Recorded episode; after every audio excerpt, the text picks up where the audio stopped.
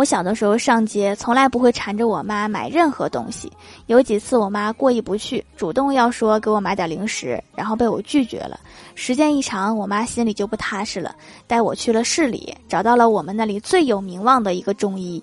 老中医给我把了一会儿脉，翻开他的眼皮看了一阵，又问了几个简单的问题，然后对我妈说：“我看你家孩子不是真的傻，而是有点缺心眼儿。”这回踏实多了，不是傻就行。